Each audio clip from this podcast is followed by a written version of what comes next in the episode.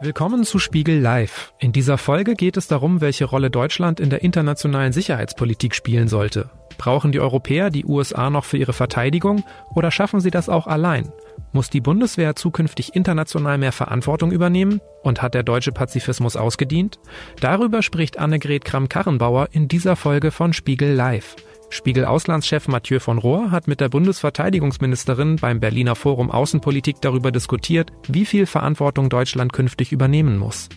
Das Gespräch wurde am 24. November im Rahmen der Veranstaltungsreihe Spiegel Live in Kooperation mit der Körperstiftung aufgezeichnet. Frau Kramp-Karrenbauer, herzlich willkommen. Freut mich sehr, dass wir uns hier zumindest persönlich, wir beide treffen können äh, in dieser Pandemiezeit. Sie waren ja vor kurzem persönlich von dieser Pandemie betroffen. Sie mussten nämlich in Quarantäne und wenn ich das richtig verstanden habe, auch tatsächlich in Ihrer sehr kleinen Wohnung im Bundesverteidigungsministerium. Wie, wie haben Sie das erlebt? Nun, das ist äh, natürlich ein sehr begrenzter Raum, mhm. aber es ist einfach so, dass zurzeit die Arbeit auch mit Blick auf die Verteidigungssituation, auf die mhm. politische Situation sehr äh, uns sehr beschäftigt hält mhm. und äh, dank vieler digitalen Formate mhm. äh, kann man eben auch aus der Quarantäne heraus arbeiten. Insofern war relativ wenig äh, Zeit, die ich gehabt hätte, um sie persönlich zu verbringen, sondern sehr viel Arbeit und äh, mhm. insofern eine ganz intensive Woche. Aber ich habe den ersten Spaziergang danach richtig genossen genossen. Ja. Aber doch auch einfach sehr eng, muss man sich das wahrscheinlich vorstellen, wenn man einfach seine Wohnung, seine kleine Wohnung dann die ganze Zeit nicht verlassen kann. Ja, das ist schon eine ganz besondere äh, Situation. Mhm. Und wenn man das persönlich auch mal erlebt hat, kann man eben nachfühlen, was das für viele Menschen überall auf der Welt, mhm. auch hier in der Bundesrepublik bedeutet. Insbesondere diejenigen, die wirklich auch mit einer größeren Familie sich eine kleine Wohnung teilen. Mhm. Das ist eine hohe Belastung und insofern hoffe ich, dass das vielen Menschen erspart bleibt. Wie erleben Sie generell in diesen Zeiten Regieren per Video? Geht das ganz gut oder muss man da auch aufpassen, dass man nicht den Kontakt zur, zur Außenwelt sozusagen verliert? Also ich wir sind sicherlich, was das Ministerium anbelangt, auch was äh, den öffentlichen Dienst insgesamt anbelangt, in der Verwaltung in einer privilegierten Situation, weil wir Arbeit aufteilen können, weil wir Homeoffice machen können, äh, weil wir uns im Übrigen auch keine Gedanken über die Sicherheit unseres Arbeitsplatzes mhm. machen müssen. Das unterscheidet ja. uns von vielen in der freien Wirtschaft, insbesondere Branchen, die jetzt von Schließungen betroffen sind. Und äh, man gewöhnt sich, das ist das Positive, sehr schnell an diese digitalen Formate. Ich glaube, wir haben einen unendlich großen Sprung gemacht hm. in der Nutzung, auch in der Kreativität mit diesen Formaten. Und trotzdem in diesen persönlichen Begegnungen liegt ein Mehrwert, den man auch mit dem besten digitalen Format nicht ersetzen kann. Und äh, deswegen hoffe ich, dass hybride Formen eben wieder stärker möglich werden und dass uns irgendwann Corona auch die Chance gibt, nochmal uns so wie gewohnt oder gewohnter persönlich treffen zu können. Sie sind jetzt seit bald anderthalb Jahren Bundesverteidigungsministerin. Es war für Sie damals ein großer Wechsel. Sie waren ja eine sehr beliebte Ministerpräsidentin im Saarland. Sie sind dann Parteichefin der CDU geworden, sind Sie auch immer noch. Darüber sprechen wir vielleicht später noch. Aber Sie haben dieses doch eher traditionell schwierige Ressort übernommen. Und mich würde interessieren, wie Sie dieses Amt erlebt haben, weil viele Ihrer Vorgänger und auch Vorgängerinnen sind nicht unbedingt glücklich geworden in dem Amt. Und ich frage mich, ob es so ein Grundproblem vielleicht gibt, dass man als Bundesverteidigungsministerin sich einsetzen soll für eine starke deutsche Armee, mhm. aber dass eigentlich viele Deutsche gar nicht so ein Interesse haben an der Armee oder an einer starken Armee. Der erste Punkt, den ich darauf antworten würde, ist die, der Kernauftrag des Staates. Ist es aus meiner Sicht vor allen Dingen für die Sicherheit seiner Bürgerinnen und Bürger zu sorgen, im mhm. Innern, aber auch im Äußern. Und das ist ein Thema, das mich sehr fasziniert hat. Ich war sieben Jahre lang Innenministerin im Saarland äh, in der Zeit nach 9-11 und habe da auch mit den anderen Kollegen zusammen an der Sicherheitsarchitektur aus der Lehre nach den Terroranschlägen aufbauen können. Das ist etwas Faszinierendes. Mhm. Und insofern fasziniert mich dieses Thema. Und das Verteidigungsministerium ist ein besonderes Ministerium. Es arbeitet gerade in der Bundeswehr mit vielen, vielen Menschen, die äh, in einer besonderen Beziehung auch zu diesem Staat stehen, die ja sich verpflichtet haben, geschworen haben, ihre Gesundheit zur Not auch ihr Leben einzusetzen, um diese Sicherheit zu bewahren. Und empfindet das als Privileg, da auch Ministerin sein zu dürfen. Aber dieses Haus hat halt seine Besonderheiten. Mhm. Es ist sehr groß, ist äh, kompliziert, vielleicht noch komplizierter als andere Bereiche der öffentlichen Verwaltung. Mhm. Es ist jeden Tag für eine Überraschung gut und insofern wird es nie langweilig. Aber es ist sehr spannend und gerade im Moment mit Blick auf die, auf die vielen Prozesse, die wir sehen, auch international, wo so viele Augen auf Deutschland gerichtet sind, wo es Erwartungen an uns gibt und wo wir eben sehen, das ist etwas, woran wir in Deutschland gar nicht so gewöhnt sind. Mhm. Das ist eine spannende Herausforderung, keine einfache, aber eine sehr spannende. Aber ich würde doch noch mal darauf zurückkommen, dass es einfach in der deutschen Öffentlichkeit und so sieht man es ja auch aus dem Ausland, so dieser Pazifismus, der die deutsche Gesellschaft nach 45 glücklicherweise ja auch dominiert hat, dass der ähm, doch auch irgendwie dazu geführt hat, dass einfach das Interesse an der Bundeswehr oder auch vielleicht der Glaube an die Notwendigkeit einer starken Bundeswehr, zumindest sagen wir mal in der Mitte und auch eher links im politischen Spektrum einfach gar nicht so vorhanden ist und dass es vielleicht deswegen auch ein politisch schwieriges, einfach politisch schwieriges Amt ist.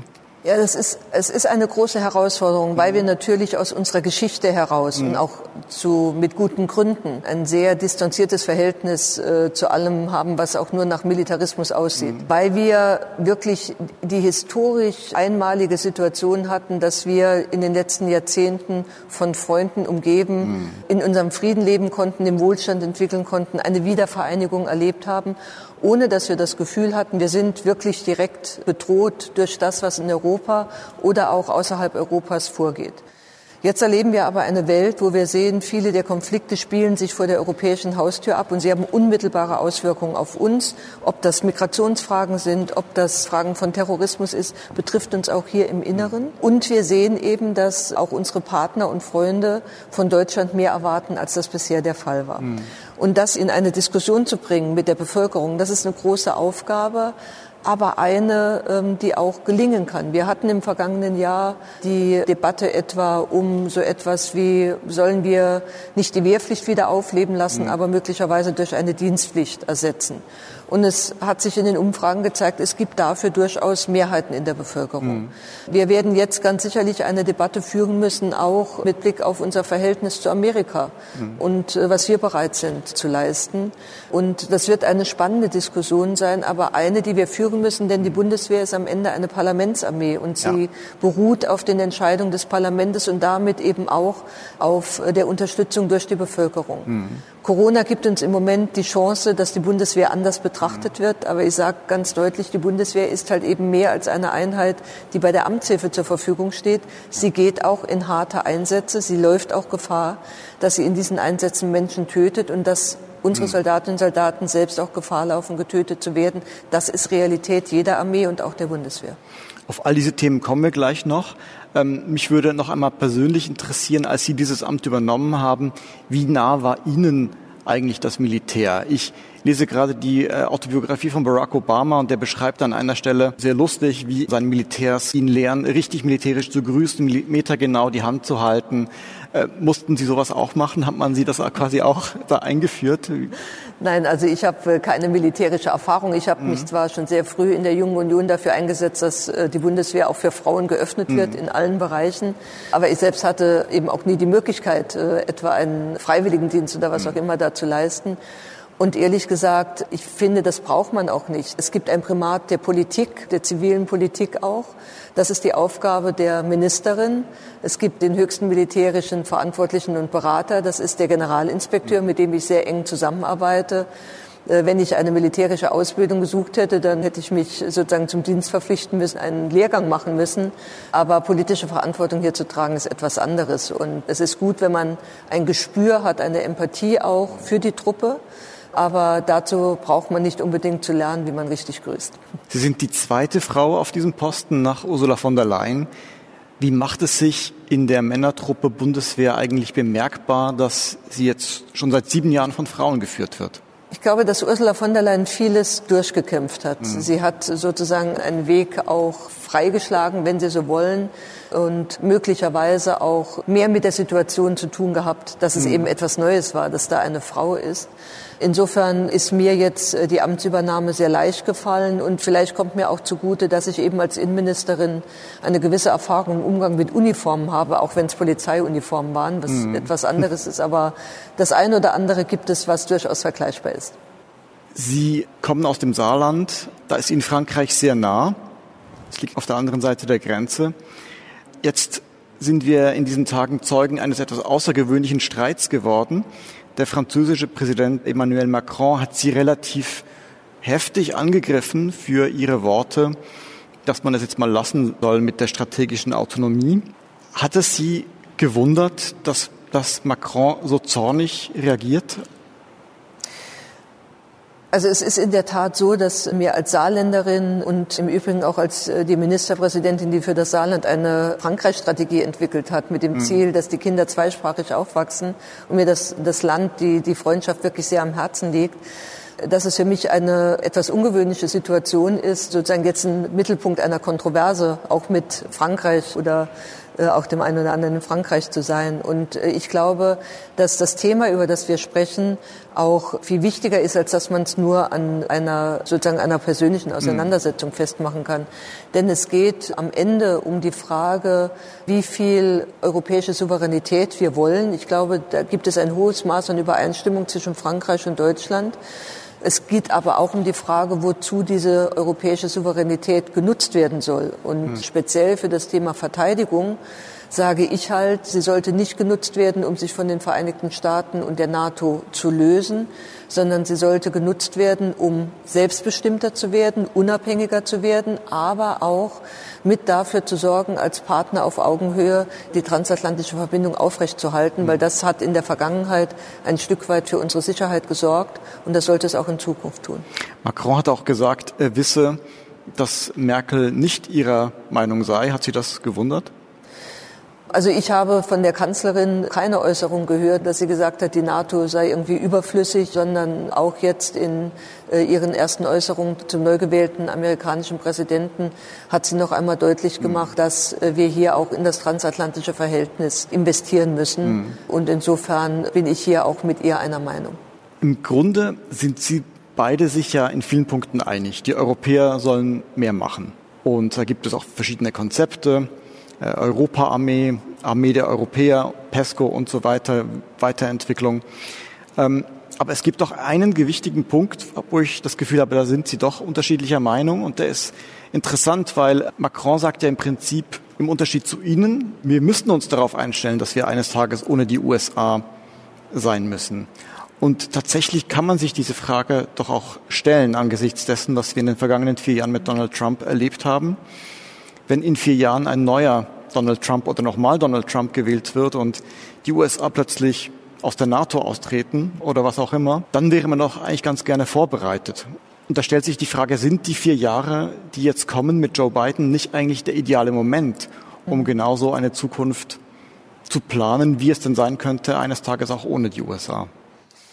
Also zuerst einmal, es ist überhaupt nicht ungewöhnlich, dass Deutschland und Frankreich auch oft strategische Dinge anders beurteilen. Das mhm. hängt auch mit unserer unterschiedlichen Tradition und Geschichte zusammen. Frankreich hat ein ganz anderes Verständnis von Militär und militärischen Einsätzen, mhm. von äh, auch dem Konzept der, der Souveränität, hat eine mhm. Forste Frapp.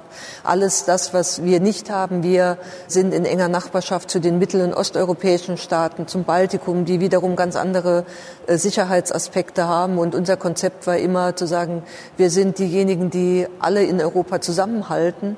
Und äh, deswegen gibt es da sicherlich grundsätzlich unterschiedliche Betrachtungen. Mhm. Ich glaube, die zurückliegenden Jahre der Trump-Administration müssen für uns alle ein Weckruf sein, äh, weil wir eben gesehen haben, dass diese Selbstverständlichkeit, mit der wir Dinge auch von uns geschoben haben, wie diese Frage Burdensharing, die ja schon unter der mhm. Obama-Administration eine Rolle gespielt hat, das haben wir immer so zur Seite gelegt nach dem Motto, naja, wird schon irgendwie keine Konsequenz daraus folgen. Mhm. Aber Trump hat das sehr deutlich in den Mittelpunkt gestellt. Er war disruptiv, nicht in der Art und Weise, wie wir gewöhnt sind, Politik zu machen. Das wird sich jetzt sicherlich mit beiden Biden etwas ändern. Mhm. Aber ich bin die Letzte, die sagt, jetzt ist alles wieder gut, wir mhm. lehnen uns zurück und äh, das wird so bleiben. Amerika wird seinen strategischen Blick verändern. Es wird sich stärker auf den Indopazifik ausrichten. Es laufen jetzt die Debatten, inwieweit amerikanische Kräfte in Afrika zum Beispiel präsent sind. Etwas, was ganz wichtig ist, auch für das Thema Sahelzone. Das heißt, wir müssen als Europäer und Europäerinnen stärker handlungsfähig werden. Ich bin nur der Überzeugung, dass auch die Amerikaner ein großes Interesse an Europa und der transatlantischen Beziehung haben. Auch sie haben Interesse, die sie in diesem Bündnis verwirklicht sehen. Und je mehr wir auf Augenhöhe kommen, desto stärker ist der Grund auch für die amerikanische Seite, an diesen Interessen, an dieser Brücke festzuhalten. Und bei allem, was man über Trump auch kritisch sagen kann, am Ende, das haben jetzt auch diese demokratischen Wahlen gezeigt, am Ende gibt es immer noch ein starkes Wertefundament, das uns mit den Amerikanern verbindet, stärker zumindest als uns zum Beispiel Werte mit der hm. chinesischen Seite verbinden. Und äh, das muss äh, für unsere Aufstellung eben auch ein Maßstab sein. Ist nicht genau das das Problem, dass wir jetzt gelernt haben, dass es eben nicht mehr diesen überparteilichen Konsens gibt in den USA, dass man zu den Alliierten steht? Und das ist ja eigentlich das Neue, das, was uns ja auch Sorgen machen muss. Und dass diese beiden Präsidentschaft, wo wir quasi wieder die Gesichter wiedersehen, die wir schon kennen, Tony Blinken als Außenminister und so weiter, dass man das jetzt eigentlich nutzen muss, um sich, um eine Art Contingency Planning zu machen dafür, wenn es denn eines Tages wieder anders kommt. Ja, also die Amtszeit, die jetzt vor uns liegt, bietet uns eine große Chance mhm. von der amerikanischen Seite dass die Debatte und diese, wenn Sie so wollen, diese Spaltung, die wir in Amerika sehen, sicherlich weitergehen wird, dass dieser Versöhnungsprozess auch ganz sicherlich der Hauptpunkt der Präsidentschaft von Joe Biden sein wird. Das liegt auf der Hand und dass wir Europäer auch unseren Beitrag im Übrigen auch dazu leisten können, dass wir ihm sozusagen in einer erfolgreichen Partnerschaft auch entgegenkommen. Das ist äh, einer der Aspekte. Aber in unserem ganz ureigenen Interesse müssen wir die nächsten Jahre eben auch äh, so nutzen, um das, was wir multilateral gemeinsam festlegen können, wirklich auch festzulegen Trotzdem, wenn ich auf ein anderes Themenfeld kommen darf, beim Klimawandel mhm. wird es vor allen Dingen auf unseren eigenen Ehrgeiz ankommen, ob wir ein klimaneutraler Kontinent werden. Mhm. Das ist, sind die Hausaufgaben, die wir selbst zu leisten haben. Und das gilt auch für den Bereich der Verteidigung. Und da muss man einfach sehen, dass wir in unseren Fähigkeiten in Europa noch nicht so aufgestellt sind, wie man das gemessen auch an unseren eigenen Ambitionen sein müsste. Und je schneller wir das hinbekommen, je besser wir dort auch äh, sozusagen eigenes aufbauen, umso mehr auf Augenhöhe und äh, als ernstzunehmender Partner treten wir auch mhm. der amerikanischen Seite entgegen, unabhängig davon, wie dann nach Joe Biden der nächste Präsident oder die nächste Präsidentin heißen mag. Hat Deutschland eigentlich so einen Trump gebraucht, der mal auf den Tisch haut und sagt, es reicht mir jetzt, jetzt gibt endlich mal mehr Geld aus für eure Verteidigung. Das Gleiche natürlich, was andere vor ihm schon sehr viel freundlicher gesagt haben, aber einen Effekt scheint es ja gehabt zu haben. Ich bin mir nicht ganz sicher. Ich sehe eher den gegenteiligen mhm. Effekt, äh, dass es in einer Administration von Präsident Trump eben sehr viel leichter war zu sagen, das ist nicht das Amerika, mhm. das wir kennen und wir, wir ziehen uns sozusagen zurück mhm. und wir wollen nicht mehr Geld ausgeben für diesen Präsidenten. Wobei das ein Irrtum vom Grunde her ist, denn wir geben kein Geld aus für irgendeinen amerikanischen Präsidenten. Wir geben Geld aus für zehn Prozent der Fähigkeiten in der NATO, die unsere Sicherheit absichern und vergessen dabei oft, dass wir 90 Prozent Fähigkeiten von anderen bekommen, mhm. die eben ihre Verpflichtungen auch einhalten. Es ist ein, ein Bündnis auf Gegenseitigkeit. Und es ist ja jetzt interessant, dass auch all die, die sehr kritisch an diesem Punkt waren, es natürlich sehr viel schwerer haben, mit Blick auf einen Präsidenten Biden zu sagen, wir wollen unseren Verpflichtungen nicht nachkommen. Ich glaube, dass diese Debatte, wie heißt der amerikanische Präsident und was macht das mit unseren Sicherheitsausgaben und Aufgaben, nicht wirklich weit führt. Wir müssen uns vor Augen führen, es geht um unsere eigenen Interessen, mhm. unsere eigene Sicherheit und die sollte uns dieses Geld wert sein. Eine Last-Minute-Entscheidung der Trump-Administration ist der schnellere Rückzug von Teilen der US-Truppen aus Afghanistan. Wie gefährlich ist das, sowohl für Afghanistan, aber auch natürlich für die vor Ort stationierten Bundeswehrsoldaten? Also wir haben zum einen jetzt, und das ist äh, gut, äh, auch aus dem Weißen Haus die Bestätigung, dass es bei diesem Abzug bis äh, zum 15. Januar und bei der Zahl 2500, die dann in Afghanistan erstmal verbleiben, bleibt. Das ist erstmal wichtig für die weitere Planung. Wir werden in den nächsten Tagen sehen, wenn die Amerikaner konkretisieren, wen sie und wo sie genau Truppen abziehen, was das für unseren Einsatz jetzt kurzfristig heißt. Wir sind aber ja noch im Einsatz und haben immer gesagt, ob wir diesen Einsatz in Afghanistan beenden, hängt davon ab, ob Bedingungen erfüllt sind. Und über diese Bedingungen wird zurzeit gerade in den Friedensverhandlungen zwischen den Taliban und äh, der afghanischen Regierung verhandelt. Mhm. Und ein vorschneller, disruptiver Abzug äh, der Truppen, der amerikanischen Truppen und in der Folge dann möglicherweise auch der NATO-Truppen würde eben bedeuten, dass man diese Zeit, die man jetzt noch braucht, um diese sehr schwierigen Verhandlungen zu führen, dass man diese Zeit nicht mehr hat. Mhm. Und das äh, macht dann die Frage, wie nachhaltig können wir absichern, was wir in Afghanistan erreicht haben, äh, stellt das dann eben nochmal unter eine andere Dringlichkeit. Und deswegen hoffe ich sehr, dass es bei geordneten Verhältnissen oder mhm. geordneten Prozessen auch in Afghanistan ja. bleiben kann. Aber die Bundeswehrtruppen müssten jetzt nicht früher abziehen oder sind nicht gefährdet durch diese Entscheidung? Wir werden jetzt ausgehend von der konkreten amerikanischen Planung schauen, was heißt das für unseren Einsatz im Moment konkret, weil wir sind die Rahmennation im Norden, an uns hängen 15 andere Staaten und äh, dann aber immer in enger Abstimmung mit äh, den NATO-Partnern die nächsten weiteren Schritte dann auch nachvollziehen. Man muss sicherlich die, die kurzfristige Zeitachse betrachten und über die Frage, wie es generell weitergeht in Afghanistan, eben abhängig von dem, was möglicherweise bei den Verhandlungen herauskommt. Das wird eine Debatte sein, die wir im Frühjahr insbesondere auch in der NATO zu führen haben. Man hört jetzt doch sehr viel öfter in den vergangenen Jahren, dass Deutschland mehr Verantwortung übernehmen muss, auch aus der Regierung. Es ist aber mittlerweile auch fast schon so eine, ein Mantra geworden, wo man sich manchmal fragt, was, was bedeutet es denn konkret? Ähm, und viele der deutschen Partner sind manchmal auch ein bisschen hin und her gerissen, wenn sie dann sehen, was Deutschland konkret macht, also Ausbildungsmissionen, ja, Unterstützungsmissionen, ja, Kampfeinsätze aber eigentlich immer noch nicht. Und dann manchmal auch noch so geopolitisch schwierige äh, Geschichten wie Nord Stream 2, wo man, das jetzt nichts direkt militärisches ist, aber doch geopolitisch natürlich die Frage nach Deutschlands Weltpolitikfähigkeit sozusagen stellt. Was konkret macht denn Deutschland oder wie konkret kann Deutschland eben auch zeigen, dass es mehr Verantwortung übernimmt?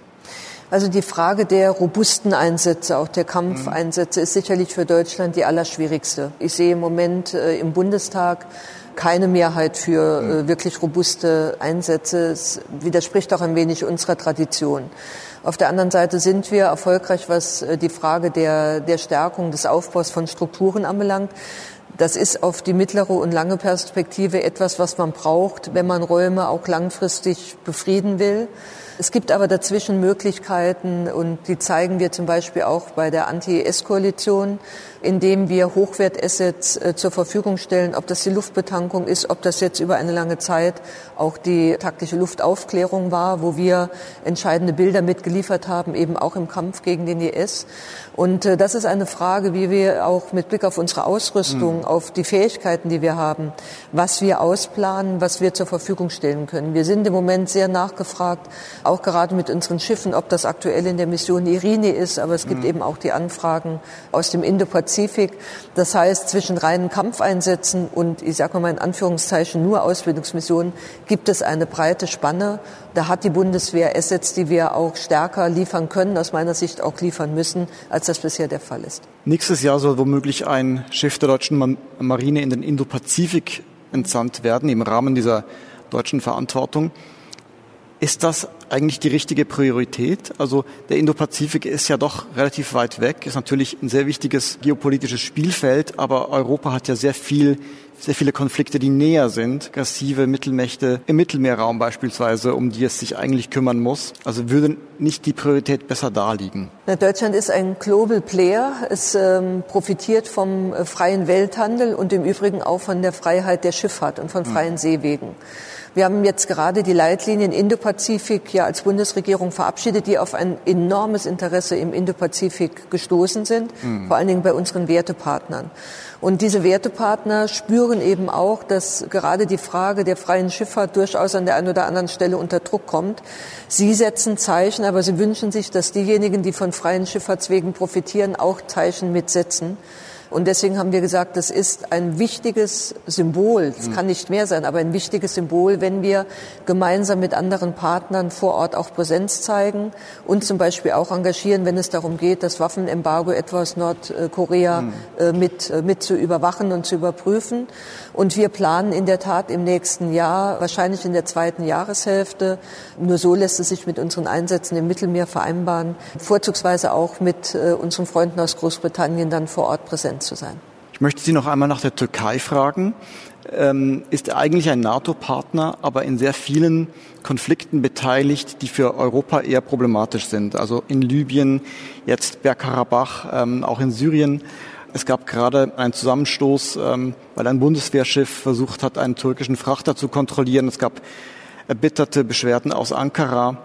Sehen Sie die Türkei eigentlich noch als Partner da es ja geopolitisch doch durchaus ziemlich viele Interessen verfolgt, die Deutschlands und Europas Interessen entgegenstehen. Also um die erste Frage zu beantworten, auch äh, mit Blick auf Irini, da ist es mir nochmal wichtig, wirklich deutlich zu machen, dass die Bundeswehrsoldaten sich vollkommen korrekt verhalten haben. Sie haben das getan, was im Rahmen des europäischen Mandates Irini von ihnen verlangt wird. Und dass es diese Debatte mit der türkischen Seite gibt, zeigt auf eines der Grundprobleme dieser europäischen Mission hin.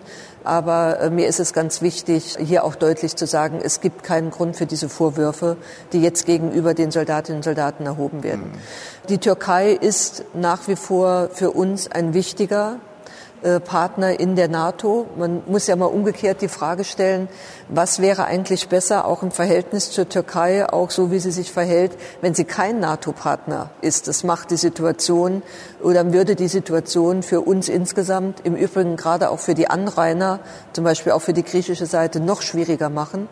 In den Missionen, in denen wir zusammen auch mit den türkischen Soldatinnen und Soldaten in Einsätzen sind, sind sie absolut äh, verlässliche äh, Partner in, äh, in unseren NATO-Missionen. Aber sie stellen uns vor eine große Herausforderung, weil sie nicht nur äh, innenpolitisch so unterwegs sind, wie sie sind, weil sie, Sie haben das zu Recht gesagt, eine eigene Agenda haben, die insbesondere mit europäischen Fragen nur schwer zu vereinbaren ist. Mhm. Und insofern äh, bleibt das eine weitere ganz große Herausforderung. Ich gehe davon aus, dass in dem jetzt angestoßenen Reflexionsprozess der NATO, wo wir ja demnächst die ersten Ergebnisse sehen werden, es auch um diese Frage gehen wird. Ganz zum Schluss noch etwas zur Innenpolitik. Eine nicht repräsentative Umfrage in meinem persönlichen Umfeld hat ergeben, dass sich eigentlich gar niemand mehr so richtig erinnern kann, warum Sie damals im Februar gesagt haben, Sie wollen nicht mehr als CDU-Parteichefin antreten. Das hat sich alles so ein bisschen durch dieses Jahr hindurch wurde das überlagert. Fragen Sie sich manchmal, ob Sie einfach länger hätten durchhalten sollen? Nein. Der Vergleich kam auch schon auf mit Andrea Nahles, die damals auch aufgegeben hat und ihre Partei steht eigentlich jetzt auch nicht wirklich besser da. Äh, was mehrere Leute jetzt auch in der Öffentlichkeit mehr, mehrfach gesagt haben, war, ob sich Frauen einfach von Männern dieses Sesselkleben ein bisschen mehr abschauen sollten. Das weiß ich nicht. Ich kann nur für hm. mich persönlich antworten, dass äh, die Entscheidung, die ich da getroffen habe, eine wohlüberlegte war, von der ich damals genauso wie heute der Meinung bin, dass es die richtige Entscheidung war. Für die Partei, aber auch für mich persönlich. Ganz vielen Dank, Frau Kramp-Karrenbauer. Das war Spiegel Live, ein Gespräch über die Rolle Deutschlands in der internationalen Sicherheitspolitik, entstanden in Kooperation mit der Körperstiftung. Aktuelle Informationen, Fotos, Videos und Berichte von unseren Veranstaltungen finden Sie unter spiegel-live.de. Oder abonnieren Sie einfach diesen Podcast, um künftig keine Episode zu verpassen. Spiegel Live finden Sie überall, wo es Podcasts gibt, zum Beispiel bei Spotify oder Apple Podcasts. Und wenn Sie uns Feedback zu diesem Podcast senden wollen, schreiben Sie einfach an podcast.spiegel.de.